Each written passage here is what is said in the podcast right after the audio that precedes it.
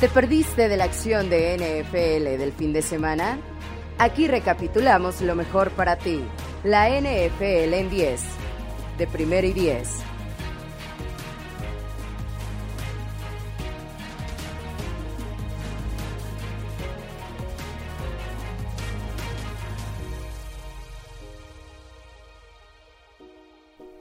El domingo de la semana 10 de la NFL nos trajo una de las peores cosas que puede haber.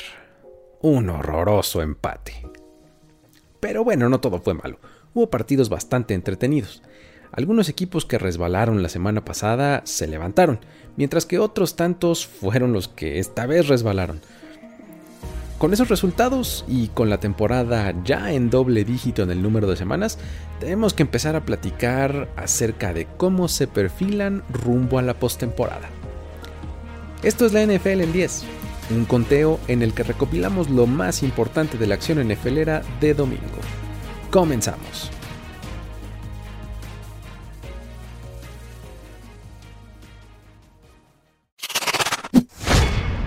Número 10 quarterbacks que regresan y decepcionan.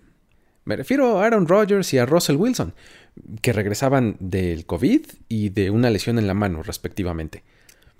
Resulta que uno de los, si no es que el duelo más esperado de la semana, fue un 17-0 a favor de los Packers.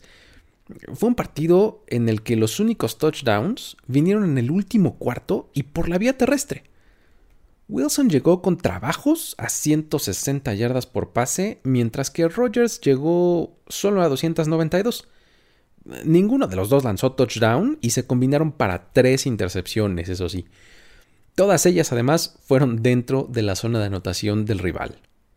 Esto hizo que muchos nos preguntáramos pues, sobre la pertinencia de que estuvieran presentes en el campo, ya que ambos casos eh, se veían bastante apresurados. Wilson se ausentó cuatro semanas, una lesión que requirió una cirugía, y Rogers apenas fue dado de alta un día antes del partido.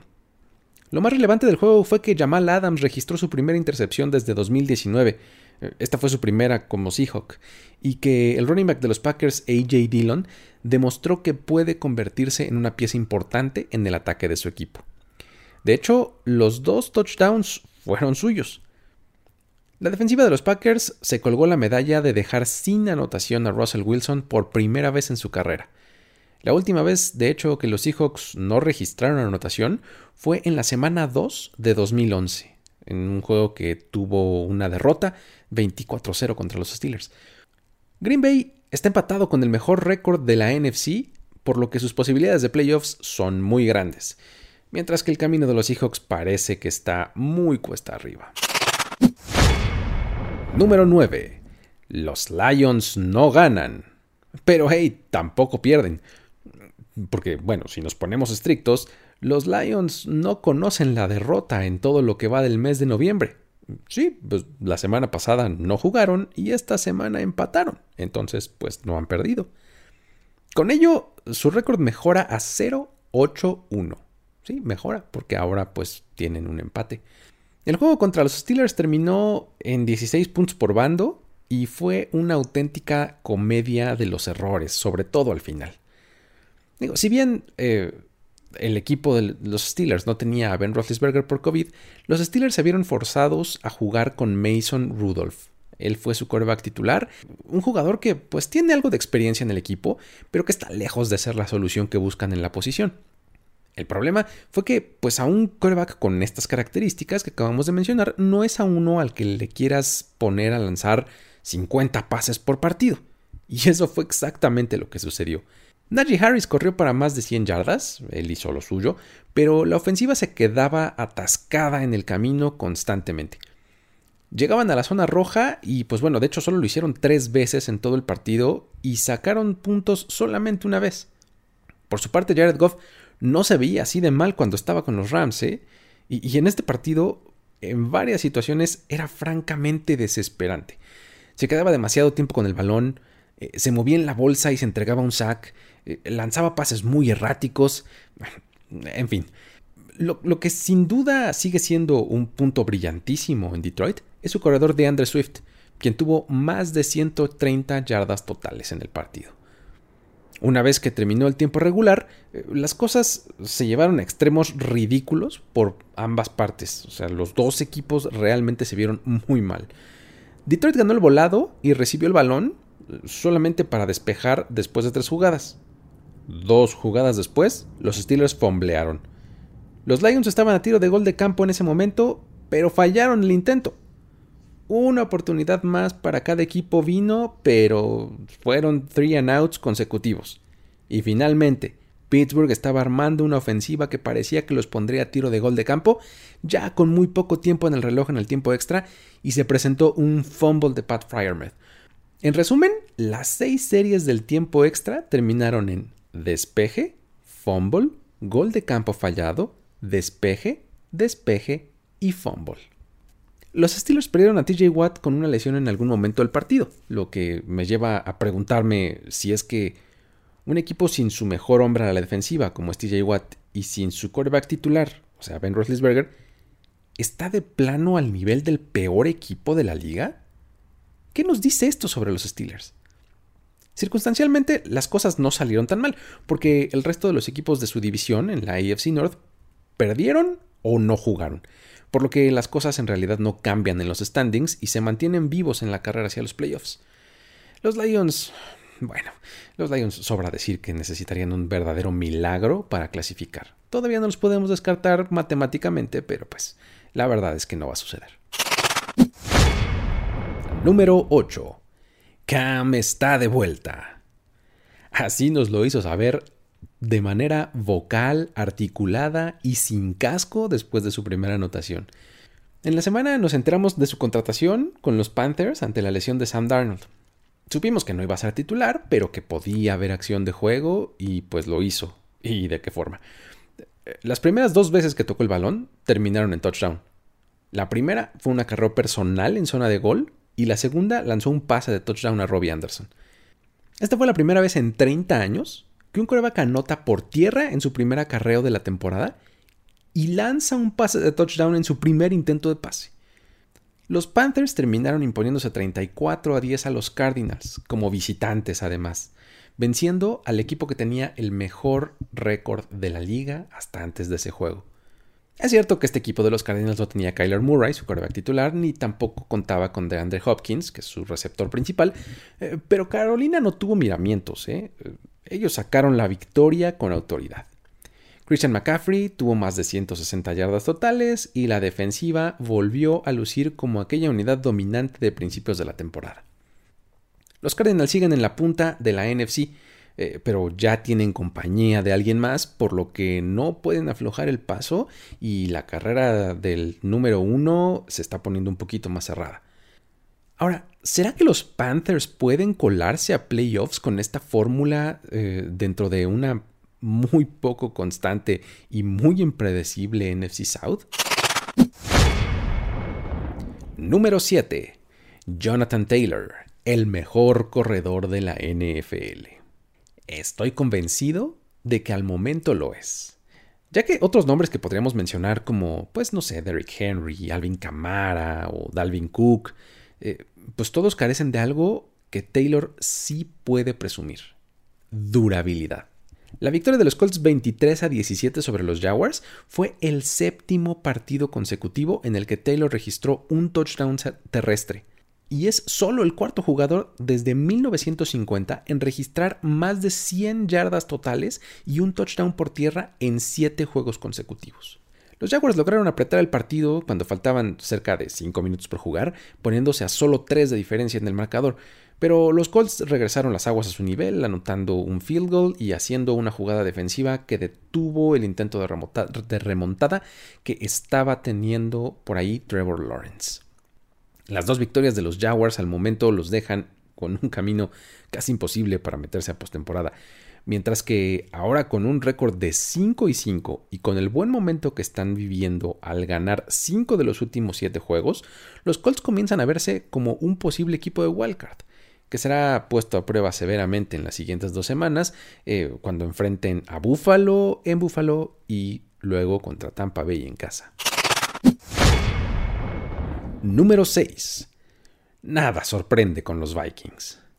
Este equipo llegaba al encuentro con solo tres victorias que presumir y cinco derrotas en los últimos minutos o de plano en tiempo extra. Del otro lado estaban unos Chargers que parecían haber retomado el paso ganador.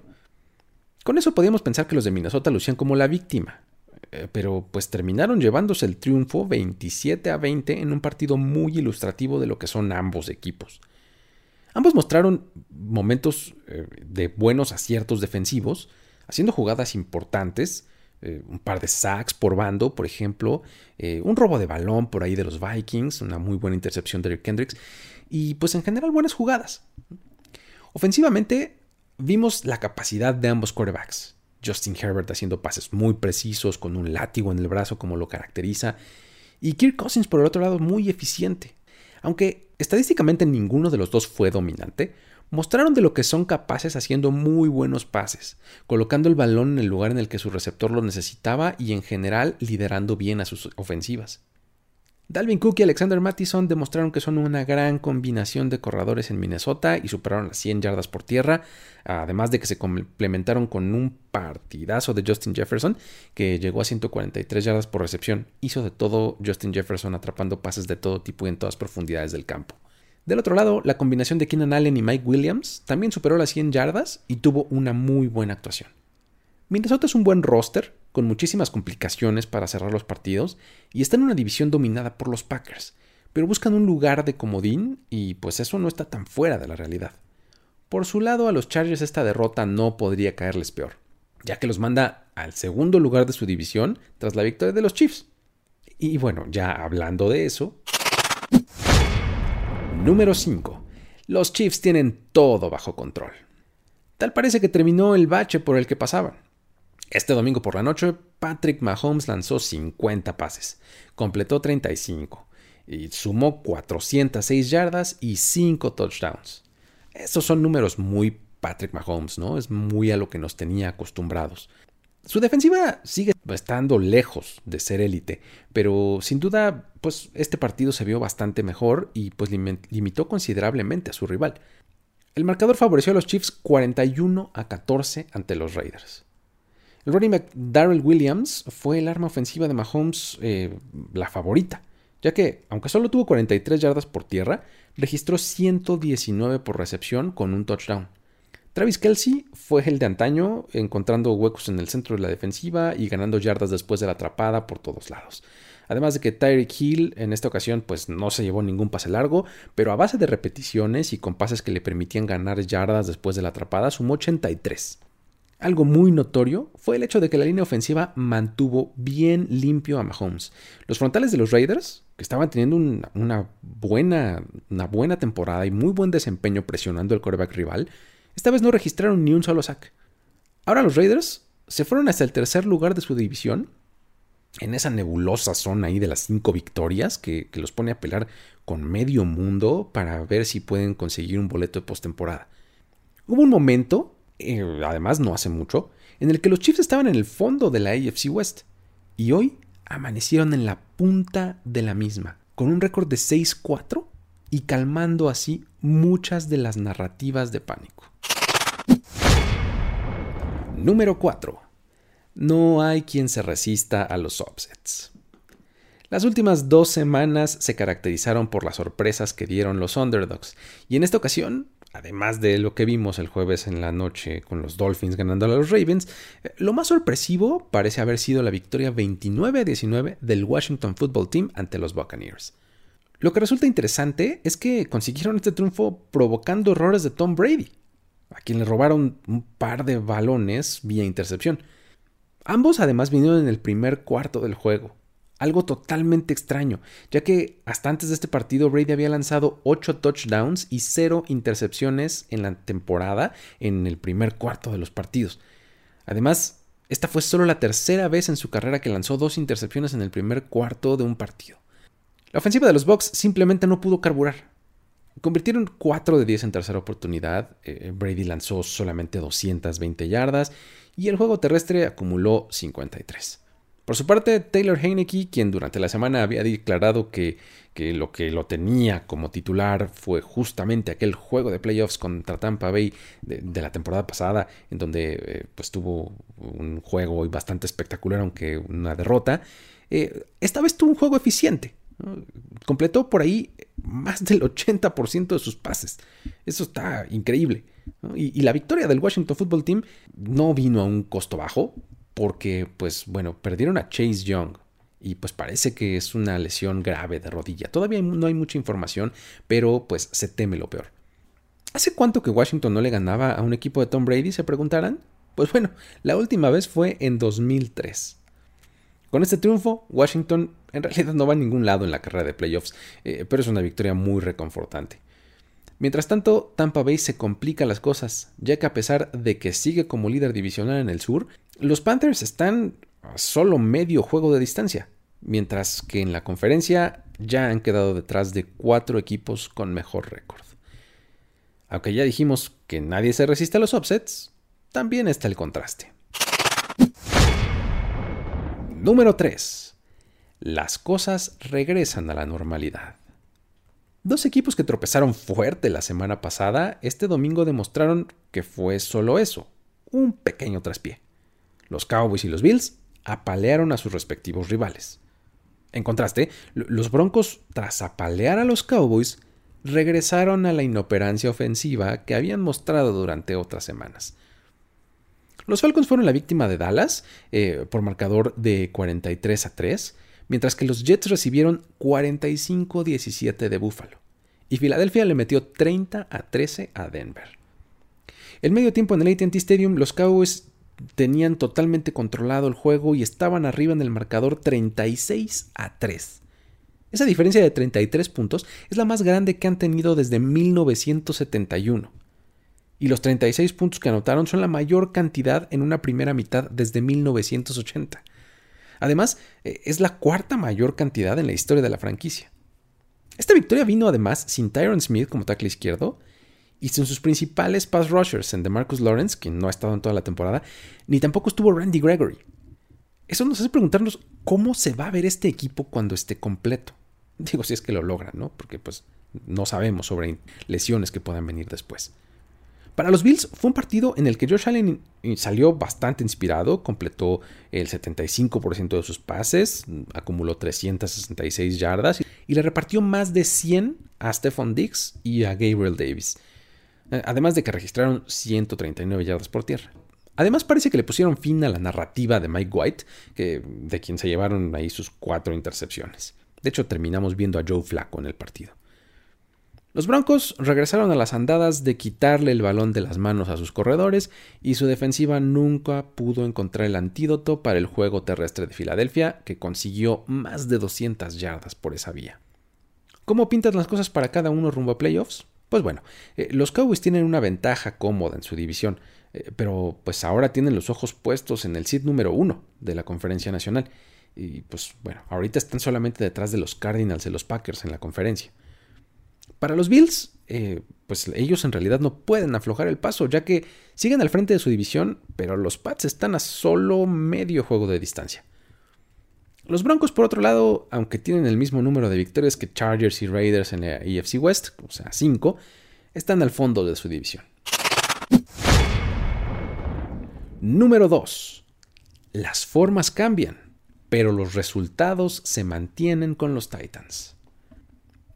Este equipo está completamente instalado en la cima de la AFC con 8 victorias y 2 derrotas. Y si me apresuran, eh, con la derrota de los Cardinals, podría decir que hasta están en la cima de la NFL en general. Temimos por la baja de Derrick Henry y la semana pasada nos mostraron que podían lograrlo y se encargaron de los Rams. Y pues este domingo lo volvieron a lograr venciendo a los Saints 23 a 21. No fue espectacular ni a la ofensiva ni a la defensiva de hecho, cuando uno ve las estadísticas, eh, eh, podría pensar que los Saints fueron el mejor equipo en el campo. Pero los Titans fueron tremendamente eficientes, ya que se fueron adelante en el marcador temprano. Eh, bueno, relativamente temprano. El punto es que para el tercer cuarto estaban adelante en el marcador 14 puntos. Y de ahí en adelante se dedicaron a administrar la ventaja. ¿Cómo? Pues con defensiva. Simplemente no permitían que los Saints hicieran demasiado. Fue justo de hecho a la defensiva la que impidió una conversión de dos puntos con la cual evitaron que el marcador se empatara con un poquito más de un minuto por jugar. Este empate habría complicado muchísimo las cosas, por supuesto, porque habría implicado que Ryan Tannehill habría tenido que liderar una ofensiva para conseguir la anotación de la victoria o de lo contrario haber mandado el partido a tiempo extra. Para los Saints, las cosas siguen alcanzables dentro de la división. Eh, pero pues deben redoblar esfuerzos y sobre todo recuperar a Alvin Camara que este partido no estuvo disponible y pues bueno, de esa manera tal vez podrían tomar forma de contendientes con un Trevor Simeon que se ha mostrado simplemente eficiente, pero para nada espectacular. La labor de coaching que está haciendo Mike Gravel es destacadísima y tiene a su equipo listo para reclamar el seed número uno de la AFC. Número 1. Estrategia y ejecución separan a los Patriots. Lo demostrado este domingo por este equipo es realmente digno de destacar. De hecho, me parece que es lo que más me gustó de esta semana. Con una fórmula de old school football, están en una excelente posición a media temporada. Esta semana vencieron con mucha autoridad a los Browns por un marcador de 45 a 7. De hecho, esta es la primera vez en la historia de la franquicia en la que se logran dos partidos consecutivos en casa anotando 45 puntos o más. Digo, hay que recordar que la vez pasada que jugaron aquí en el Gillette Stadium metieron 53 puntos a los Jets y ahora 45. Si en el offseason hubiéramos preguntado si este equipo estaba más cerca de la eliminación o de la clasificación a estas alturas, pues muchos habríamos inclinado por, por, la primera opción. No surgía darlos por muertos.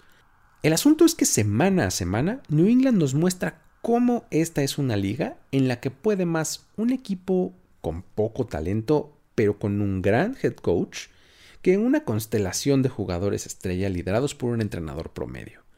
Los diseños de plan de juego planteados por Bill Belichick y sus coordinadores han sido realmente destacados, mientras que pues, la ejecución de sus jugadores ha mejorado semana con semana. La aproximación de dominar por tierra a la ofensiva y jugar muy sólida defensa es lo que está prevaleciendo en New England. Este domingo el ataque fue a tal grado de eficiente que dominó el tiempo de posesión y, y pues de los nueve drives que tuvo durante todo el juego, Llegó a la zona roja en seis ocasiones y anotó en cinco. Así de bien lo hicieron. En todo el partido registraron tres drives de 90 yardas, la mayor cantidad en toda la era Belichick en un solo encuentro. Uno de ellos, de hecho, fue de 99 yardas, que fue el primero de tal distancia en los últimos 10 años. En la primera mitad, Mac Jones, el quarterback, tenía el mismo número de pases incompletos que de touchdowns, con dos. Su defensiva, por otra parte, registró cinco sacks en el partido, se llevó una intercepción y permitió solamente una de 11 terceras oportunidades, además de solamente 217 yardas totales. A una ofensiva además de los Browns, que pues no había estado haciendo mal las cosas. Con esta derrota, el equipo de Cleveland nos pone a pensar si en realidad son aquel que pensábamos que serían durante el offseason uno que podría contender incluso hasta el Super Bowl. Así de emocionados nos tenía este equipo. Sea por lesiones, o por baja de juego, o por cualquier cosa, hasta el momento su récord de 5-5 es bastante decepcionante. Los Patriots, en contraste, un equipo que, insisto, nos urgía a dar por muerto, parece que está más vivo que nunca y tiene a tiro de piedra a los Bills para llevarse el este de la conferencia americana.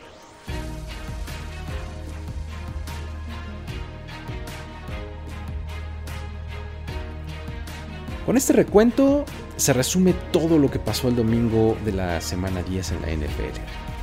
Si quieres conocer más detalles, opiniones y análisis, no dejes de visitar primero10.com. Seguirnos en redes sociales, búscanos como arroba primero y 10 en todos lados y consumir nuestro contenido en video en YouTube y Twitch, además de, pues por supuesto, eh, suscribirte a este podcast en la plataforma de tu preferencia. Mi nombre es Luis Obregón y me despido de ustedes. Hasta la próxima. Esto fue la NFL en 10.